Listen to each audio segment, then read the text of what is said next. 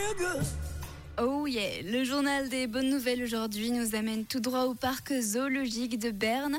Jusqu'à présent, certains de leurs pensionnaires, comme les chèvres, les cerfs ou encore les mouflons, recevaient parfois quelques morceaux de pain et d'autres aliments transformés à grignoter. Alors ça peut paraître mignon hein, de donner un crochon à une petite biquette, mais ce n'est pas une si bonne idée que ça. Car certains aliments, quand ils sont trop riches en sucre ou en blé, sont nocifs pour les animaux et risque de les rendre malades. Alors le directeur du parc a donc dit stop définitivement aux aliments transformés pour ses pensionnaires et un nouveau programme alimentaire a été mis en place par des vétérinaires.